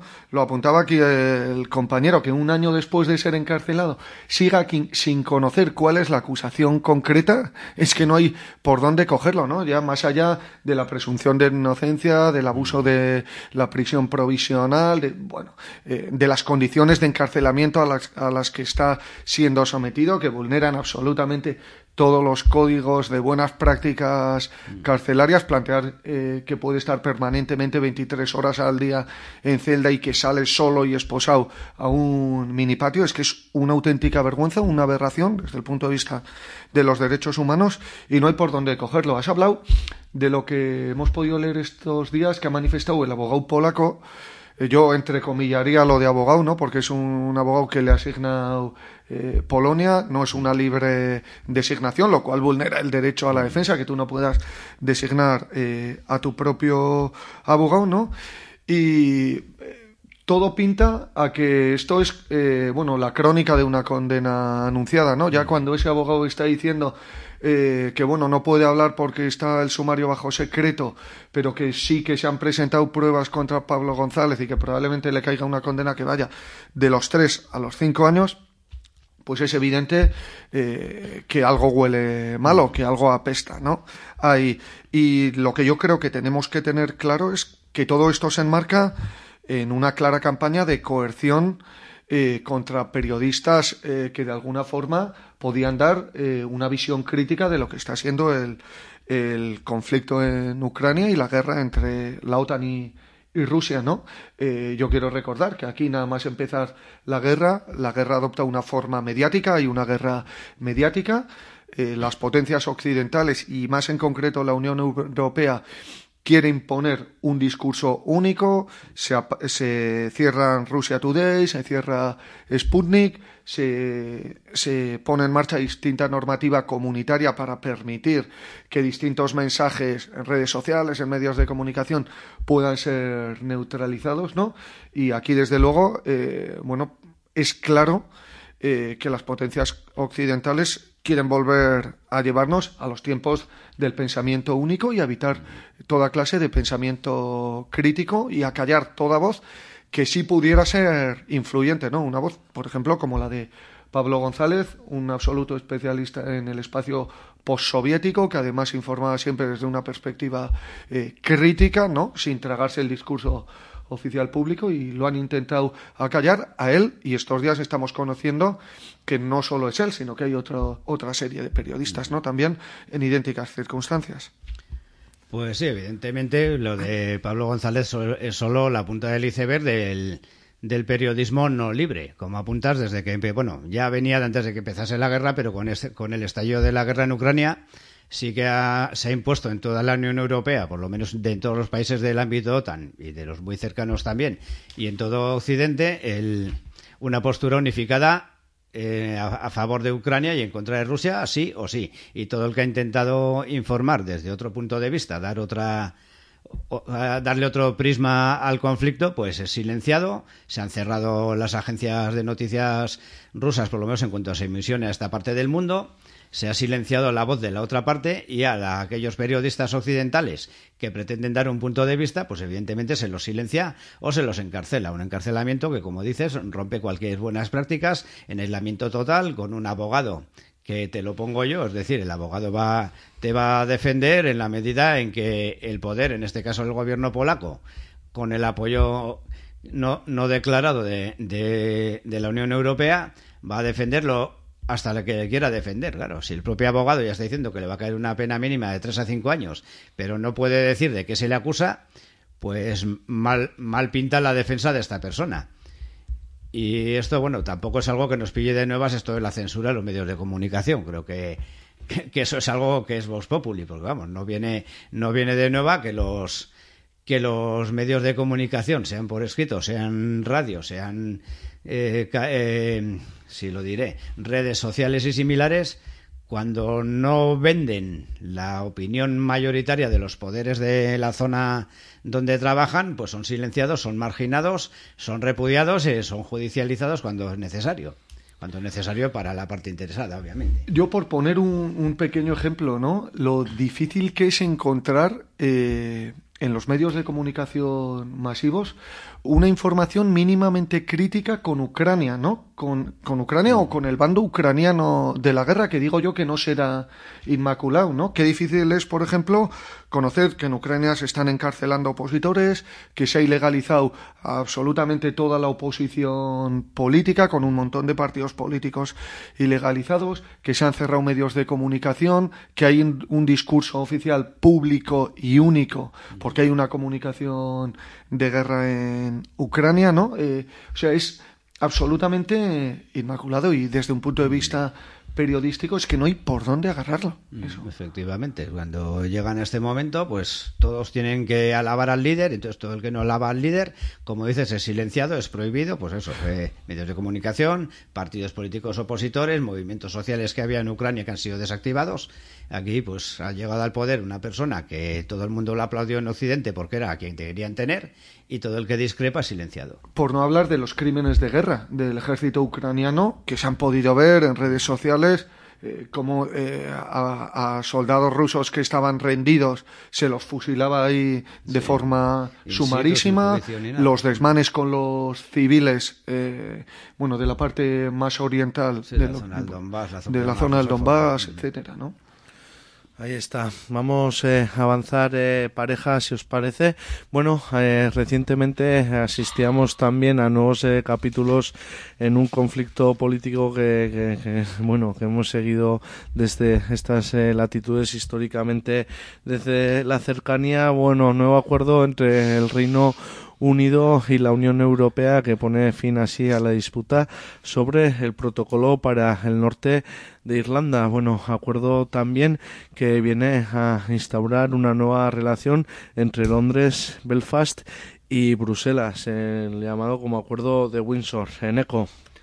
Bueno, eh, yo creo que una vez más eh, se viene a demostrar ¿no? que por mucho que los capitalistas discutan entre sí, al final prima el negocio y se ponen de acuerdo. ¿no? Eh, es difícil valorar como positivo un acuerdo presentado por Sunak y von der Leyen, ¿no?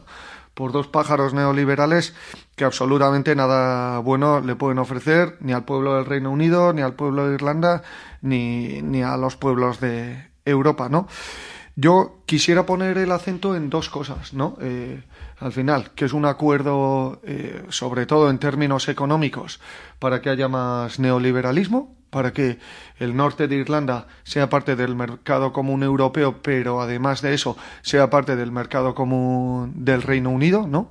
Lo cual yo creo que de forma muy clara y evidente eh, demuestra cuáles son los intereses que hay detrás del acuerdo, que son los intereses de los capitalistas del Reino Unido y de Europa. No hay nada más allá de eso, ¿no? Y un segundo punto que me parece que es importante valorar es eh, el papel o el impacto que juega este acuerdo en lo que tiene que ver con el conflicto histórico que ha enfrentado Irlanda con el Reino Unido y con todo el contencioso que hay en Irlanda del Norte, ¿no? Yo creo, yo quiero recordar que los acuerdos de paz de Viernes Santo recogían que el estatus político de Irlanda del Norte no sería cambiado si no es con el consentimiento expreso de la ciudadanía de Irlanda del Norte, ¿no? Y aquí lo que ha ocurrido, lo que ocurrió en 2017 fue que los ciudadanos de Inglaterra, sobre todo, eh, arrastraron eh, fuera de la Unión Europea a los ciudadanos y ciudadanas de Irlanda del Norte y a los ciudadanos y ciudadanas de Escocia en contra de su voluntad eh, expresa, expresada en las urnas, ¿no? Eh, yo creo que eso es claro. Por fortuna, bueno, pues el republicanismo irlandés se está fortaleciendo política e institucionalmente, está avanzando posiciones en todos los terrenos y yo creo que no tardará mucho más de esta década en que podamos ver una Irlanda eh, reunificada y republicana. Xavi. Pues el tiempo dirá si llegaremos a verlo. Que como apuntas en ECO, efectivamente, en la parte económica de supresión de fronteras, pues bueno, al final son intereses del capital, porque obviamente el andar diferenciando lo que viene a Reino Unido este, y pasa a Irlanda del Norte, lo tengo que parar en una frontera, seminarlo tal, lo que viene de Europa no, pues obviamente era una complicación logística para, para el día a día, claro, el hacer pasar las mercancías, este camión hay que registrarlo, este no porque viene, porque va. Pues hombre, al final, como has dicho, entre ellos se entienden y aunque parezca que, que se pelean por, por, el capital, pues al final se apañan para, para repartírselo. Sí que es verdad que a efectos prácticos, pues bueno, tiene su utilidad práctica de que se pueda circular libremente también que bueno, pues esa, esa parte no vamos a decir que no tiene su lado positivo, pero bueno, en fin, a fin de cuentas, como decías al principio de esta intervención tuya, pues sí, entre, entre los grandes capitalistas se, han, se querían entender y se han entendido. Ojalá fuese así para todo.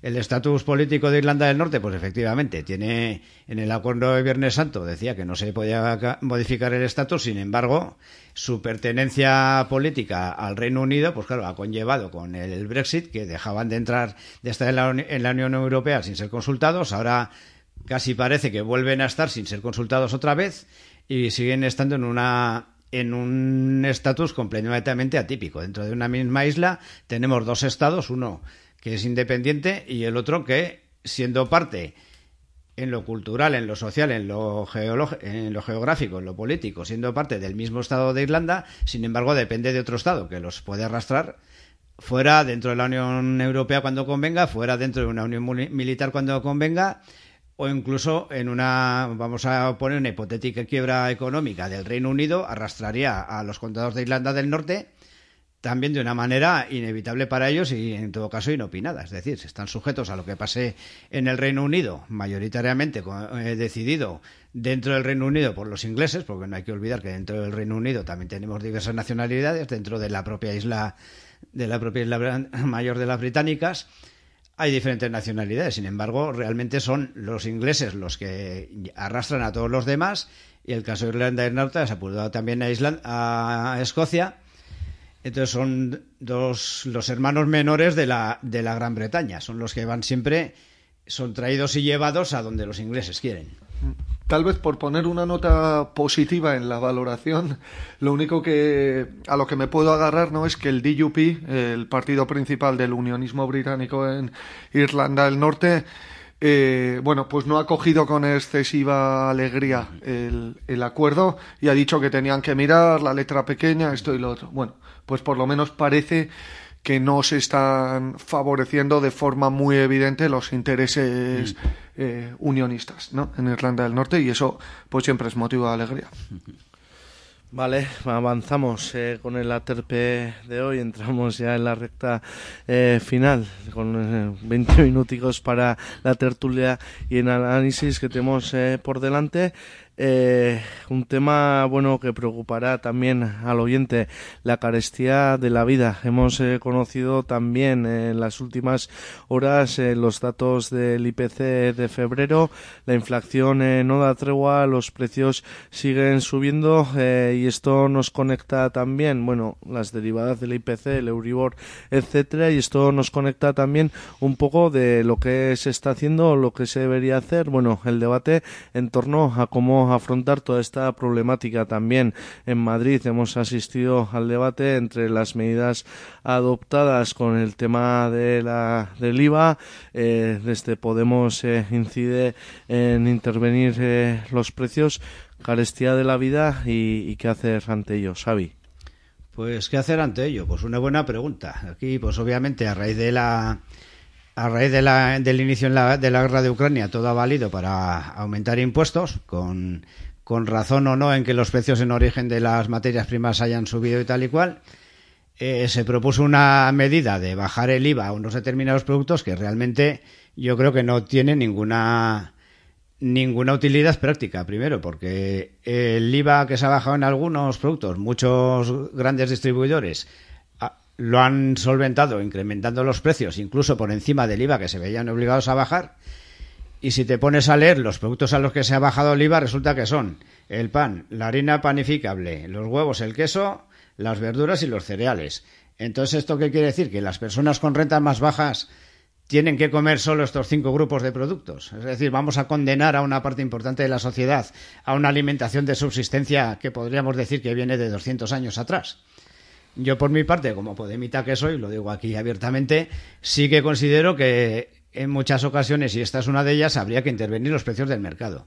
Es decir, no puedes ponerle a la gente unos, vamos a decir, unos filetes de lomo de cerdo, no estoy hablando de comer caviar y langosta, unos filetes de lomo de cerdo que hoy valen a 10 euros el kilo, dentro de un mes valgan a 14 y dentro de dos meses valgan a 18, porque a la gente no le estás pagando unos salarios que le te permitan afrontar eso, porque ya no es solo el comer, es el gas, es la electricidad, es el todo lo que conlleva el vivir hoy en día.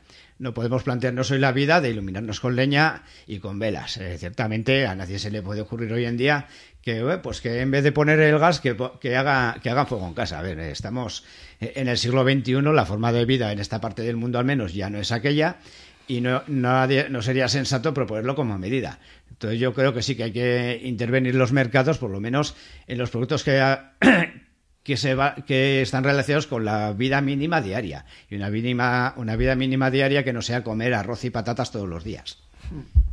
Eh, muy de acuerdo con lo que has comentado. Igual por colocarlo en parámetros más ideológicos, yo diría que lo que estamos viviendo eh, con la subida desorbitada de precios en todas eh, las necesidades básicas que para llevar una vida digna tiene la ciudadanía, lo que está demostrando es que aquí se está desmoronando el mito neoliberal, ¿no? Mm. Nos contaron que el mercado todo lo solucionaría, ¿no? Tras la caída de los mm. sistemas del socialismo real, de, de la caída junto con los sistemas del socialismo real, pues de la idea de que la economía había que planificarla y que eran buenas las regulaciones y todo esto, ¿no? Y sin embargo, se planteó como solución, ¿no? Eh, que había que mercantilizar todo, que el mercado tenía que llegar a todos los aspectos de, de, nuestra vida, ¿no? Y ese mito se está desmoronando. La Constitución española habla de que España es un Estado social, pero ese Estado social ya no existe, ¿no? Han sido décadas de privatizaciones y de, de, regulaciones para hacer retroceder al Estado, para hacer retroceder a lo público y hacer avanzar al mercado, al negocio de lo privado, ¿no? Y es precisamente eso lo que, lo que estamos pagando ahora. ¿Por qué? Porque las necesidades básicas de la ciudadanía hoy no se satisfacen a través de servicios públicos, sino que se satisfacen a través de negocios privados. Y cuando eh, estamos hablando de negocios privados, estamos eh, hablando de que prevalece el interés privado y el interés capitalista. Y es por ello que sube la energía de forma eh, exorbitante, que suben los hidrocarburos de forma exorbitante, que suben la cesta de la compra de forma exorbitante, más allá de, como bien has apuntado de forma coyuntural, en origen, eh, los precios de algunas materias primas hayan podido subir, ¿no? Yo por eso, eh, como profesor de Derecho Constitucional, quiero reivindicar, ¿no? La, eh, Constitución española, en su artículo 128, habla de que toda la riqueza del Estado, sea cual sea su forma, está supeditada al interés general y de que, consecuencia, el Estado puede reservar sectores básicos de la economía en régimen de monopolio, puede nacionalizar, bueno, puede hacer todas estas cosas que no se están haciendo, ¿no? Coincido con el compañero cuando ha hablado desde un punto de vista crítico eh, sobre la bajada que se ha planteado en impuestos como el IVA, que siempre redundan en, en, una minoración de los ingresos del Estado, es decir, de lo público, y sin embargo no redundan en una bajada final de precios real y, y efectiva, o por lo menos no tanto como la planteada. Yo por eso lo que creo es que hay que plantear precios regulados para la cesta de la compra en productos básicos, no solo los que has dicho, sino un elenco, un, un abanico que, por ejemplo, en el tema de la alimentación, permita desarrollar una dieta sana y equilibrada. ¿no? Estamos hablando de que aquí eh, la gente pobre, la gente trabajadora, la gente obrera tiene los mismos derechos que el conjunto de la ciudadanía y se han de garantizar. ¿no? Y luego poner coto eh, a la especulación y a los beneficios de las grandes empresas. Por fortuna, algún paso, aunque limitado, se ha dado en ese sentido, pero yo creo eh, que en estos tiempos de neoliberalismo salvaje, en que las clases más populares son las que están pagando la factura, es tiempo de reivindicar desde la izquierda el papel del Estado, de un Estado fuerte, intervencionista, que controle y someta la economía a los designios y dictados de lo político. Es decir, que sea la política quien gobierna la economía y no la economía quien en última instancia y en realidad gobierna la política, que es lo que viene sucediendo todos estos últimos años. ¿no? Al final, los grandes bancos, los grandes empresarios son quienes mandan y quienes dictan las grandes decisiones. Efectivamente, como dices, pues sí, al final todos eh, quieren reducirlo a un mercado en el que tiene, en el cual el que tiene obtiene y el que no tiene, pues que se busque la vida. En este sentido, una persona que es bastante cercana a mí, que es muy liberal él, me hablaba un día sobre la teoría de la oferta y la demanda. Claro, la oferta y la demanda autorregulan los precios y tal y cual. Y luego cuando viene una crisis, esto lo hablaba con él pues allá por 2008-2009, y cuando viene una crisis de estas, ah, fallo de sistema, claro. Eh, como teórica económica es muy bonito, ¿no? Esto se regula y cuando, cuando falla, ah, fallo de sistema. Pero claro, el fallo de sistema conlleva un, un, drama para muchísima gente. El fallo de sistema nos está llevando a gente que no que tiene que, reducir la, cesta de la compra porque no puede comprar determinados artículos, gente que no puede tener la calefacción encendida en casa porque no puede pagar el gas, gente que tiene que incluso plantearse ir al trabajo en bicicleta en pleno invierno porque no puedo permitirme arrancar mi coche y que lleva a un, a un mercadeo salvaje. Resulta que pues, las distribuidoras eléctricas, las, las distribuidoras de hidrocarburos, las grandes distribuidoras de alimentación ahora están haciendo caja a costa de que las personas más humildes, las que viven de los salarios más bajos, salarios que además fueron minorados de una manera muy significativa en la crisis de 2008 y que no se han recuperado, tengan que ceder cada día un poco más y vivir cada día un poco peor para que ellos aumenten sus beneficios, porque después es vergonzoso cuando te sacan las cuentas de cierre del año fiscal de, la, de por ejemplo, las, las eléctricas, beneficios de 60.000 millones, de 20.000 millones. O sea, estamos condenando a la gente a consumir menos electricidad porque no la pueden pagar y, sin embargo, con el mismo consumo se están beneficiando más las mismas personas. Pues desde luego yo, yo defiendo aquí donde haga falta que es el momento de intervenir los mercados, de que el mercado sea regulado de manera que, como apuntaba en eco al artículo, ya se me olvida el número, el 128. 128 de la Constitución, eh, la riqueza, sea cual sea su titularidad y procedencia, está al servicio del interés general. Y el interés general pasa porque todas las personas de este país, me da igual que hablemos en términos de Euskal Herria que del Estado español, como si queremos hablar incluso de toda la Unión Europea, y ya habría que extrapolarlo al resto del mundo, todo el mundo tiene que tener derecho a una vivienda digna, a una alimentación digna y ya que vamos a ello, a una enseñanza y a una sanidad dignas. Sí, hablando de, de la vivienda, bueno, y como última variable ¿no? de, todo esto y apuntáis a la especulación, has apuntado tú también, eh, Xavi, a la eh, crisis de 2008 con esa burbuja financiera. Bueno, ahí está ¿no? el papel de la banca europea también en todo esto, ya que el Euribor, ¿no? ese índice que, que marca eh, a qué precio la banca presta el dinero, encarece las hipotecas en febrero. Bueno, el titular ha sido casi el 50%. Bueno, no deja de de subir también eh, eh, el negocio eh, de la banca. No sé qué, os inspira esto. Pues es otro escándalo más el tema de la vivienda que viene a poner blanco sobre negro lo que estamos planteando, ¿no? El neoliberalismo lo que ha llevado es a mercantilizar absolutamente eh, todas las necesidades más básicas eh, que tenemos la ciudadanía para poder llevar a cabo una vida digna, ¿no? Eh, pues lo que hemos dicho antes, la luz, la energía, la calefacción, la alimentación, todo esto, ¿no? Que está hoy en manos de grandes corporaciones privadas que evidentemente privan su interés particular sobre, sobre el interés general, ¿no? Y esto es especialmente sangrante con algo tan básico como la vivienda, ¿no? Algo que todos necesitamos y que es más difícil de conseguir eh, porque el mercado de la vivienda está como está y porque los grandes bancos, que al final son los grandes dueños del mercado de la vivienda, pues nos lo están poniendo imposible para poder llenar sus bolsillos. Yo quería apuntar una cosa y es plantear cuál es el origen de los mercados, ¿no? Los mercados surgen en el, allá por el neolítico, ¿no? Precisamente para poder sacar el excedente de lo que te sobraba en casa, ¿no? Y poder conseguir algo, ¿no? Eh, los romanos hablaban de res extra commercium, ¿no? De cosas que no podían salir al mercado, que estaban, que eran extracomerciales, fuera del comercio, ¿no? Y sin embargo, con el mm, eh, neoliberalismo se ha mercantilizado absolutamente todo, en lugar de plantear, no, el Estado es quien tiene que garantizar una vivienda digna a todo el mundo, el Estado es quien tiene que garantizar eh, calefacción, agua, gas, bueno, pues electricidad Todas estas cosas tienen que ser garantizadas por el Estado y luego, si hubiese hueco para el mercado y alguien se lo quiere puede permitir, pues ya veremos. Pero es el Estado quien tiene que garantizar eh, todo lo necesario, ¿no? En mi opinión, eh, trabajo, salud, educación, alimentación, esas cosas y vivienda, esas cinco cosas, absolutamente garantizadas por el Estado y ahí sí o sí hay que ponerle coto al mercado. Te has dejado la sanidad, que también es un pilar importante, pero bueno, ya te lo apunto. Pues sí, efectivamente hay, hay cosas que yo siempre he pensado que deberían de estar garantizadas por los poderes públicos, como acabas de citar, y respecto a esto de la vivienda, pues el otro día iba yo de casa al trabajo, iba oyendo la radio, no esta radio, lo confieso, y hablaban precisamente sobre lo que había subido la vivienda en el último año iban hablando por las distintas comunidades autónomas y ya por, capitales de provincia.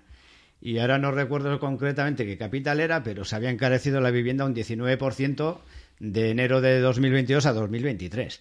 El 19% del sueldo no me lo suben a mí ni en un año ni en siete ni a mí ni por norma general a ninguna persona trabajadora. Sin embargo, estamos, estamos encaminando por falta de regulación a una nueva burbuja. Es decir, la gente, y lo curioso es que durante este último año se había batido el récord de, contratación de hipotecas. Se habían ya no recuerdo el número, pero me pareció una cantidad exorbitante. Es decir, se supone que no tenemos dinero para afrontar las subidas del Euribor y sin embargo estamos comprando viviendas a unos precios un 19% en algunos casos mayores que hace un año. Eh, parece, antes hablaba de la memoria con respecto a Hiroshima y Nagasaki, ahora hablo de la memoria a más corto plazo. Parece que nos hemos olvidado de 2008. La gente se hipotecó hasta donde no podía y aquello derivó en una, en una crisis de la cual los hipotecados y las hipotecadas han salido escaldados, muchos de ellos se las han visto y desear para tener donde vivir, pero sin embargo los que te han puesto el lazo al cuello han hecho caja con eso. Pues yo creo que tenemos que tener memoria de este tipo de cosas, porque es que estamos tomando el mismo camino. Tenemos aún algún eh, minutico, igual eh, voy a introducir ¿no? un último tema para la terpe de hoy, Em, aunque sea en ronda cerrada, recientemente se estrenó en el Festival Internacional de Berlín la producción vasca, la película vasca 20.000 especies eh, de abejas. Eh, esta película que refleja, bueno, todas las historias y realidades de los menores eh, trans, bueno, desde colectivos que trabajan esta realidad como Naizen se felicitaban, ¿no? Por lo que la película supone a todo este colectivo y que viene, diría, como un eh, soplo de aire fresco en un contexto donde ha habido mucho ruido, mucho mensaje de odio que con el fondo de la ley eh, trans. Bueno, eh, lo que supone la industria cultural del cine para visualizar este tipo de problemáticas y, y, que os inspira. Xavi. Pues mira, yo no he visto la película, pero he estado leyendo un poco las críticas al respecto y desde luego que me parece que es todo un acierto es un tema que realmente no se le suele prestar atención porque cuando hablamos de sexualidad generalmente siempre hablamos de personas ya mayores de edad que saben lo que quieren o, o por lo menos supuestamente se lo sabe. El hay un problema que muy invisibilizado que denuncia esta película que es el de niños que no están no se sienten identificados con su cuerpo, niños, niñas, no, quiero ser sexista yo tampoco. Y efectivamente, para una, una niña, un niño de cinco años que ha nacido en el cuerpo equivocado, pues tiene que ser muy difícil la vida, me imagino. Tú, si a ti has nacido, el caso, el personaje de, la película es un niño que le lo bautizan como Aitor, pero él, él se siente niña, tú sientes, vives una realidad que no es la tuya. Es decir, te, te tratan como un chico, te visten como un chico y te educan como un chico porque al final, en última instancia, a la hora de educar a las personas, siempre suele haber una querencia a, a marcar unos roles a los chicos y otros a las chicas. Pero si tú con cinco años te sientes chica en un cuerpo de chico, llegar así a una, edad, a una mayoría de edad en la que ya puedas decidir por ti mismo o por ti misma y vivir en una sociedad que no lo acepta es complicado. yo creo que hace una denuncia importante y desde luego estoy deseando poder ir a ver esta película para poder hablar de ella con más conocimiento. Eneco, eh, no tenemos eh, muchos eh, minuticos, pero una última intervención. No, en este idénticos términos, porque honestamente no he visto la película, ¿no? En cualquier caso, sí que cabe apuntar. Bueno, uno, que es un pequeño motivo de orgullo para vascos y vascas, ¿no?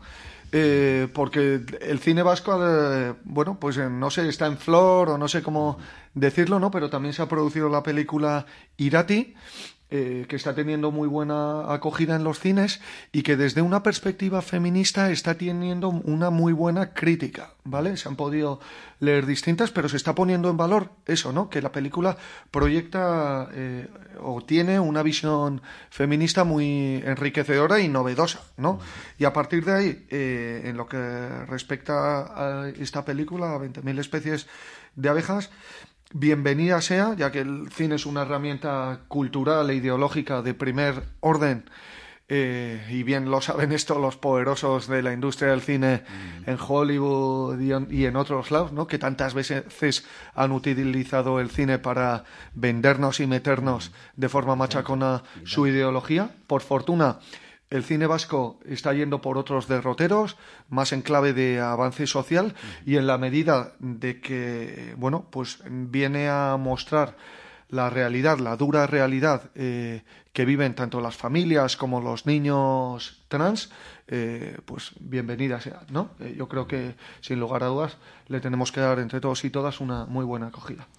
Pues eh, hasta aquí, pareja, dos minutos escasos eh, para las eh, 12 de la mañana. Bueno, hemos dado un repaso largo eh, a temáticas variadas de actualidad y nada más que agradeceros en Eco Compains, gaurkoan gurekin izatearen mi esker. Mi esker zoe. Eta zuri ere, Xabi, mi, mi esker gaurkoan eh, urbiltzaren. Vale, bikote, aio. Agur.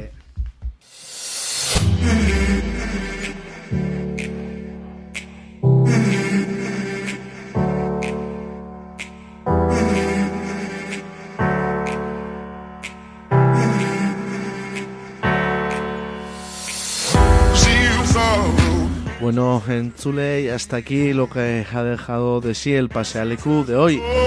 Nos despedimos, eh, no sin antes eh, recordarte la parrilla que tenéis hoy en Eguzki y Ratia. A las 6 eh, de la tarde tomará en las ondas el rincón de la Matajari. Las 7 de la tarde espacio para el flamenco con un ramito de locura y a las 8 de la tarde espacio para la cultura urbana y el hip hop con fiebre.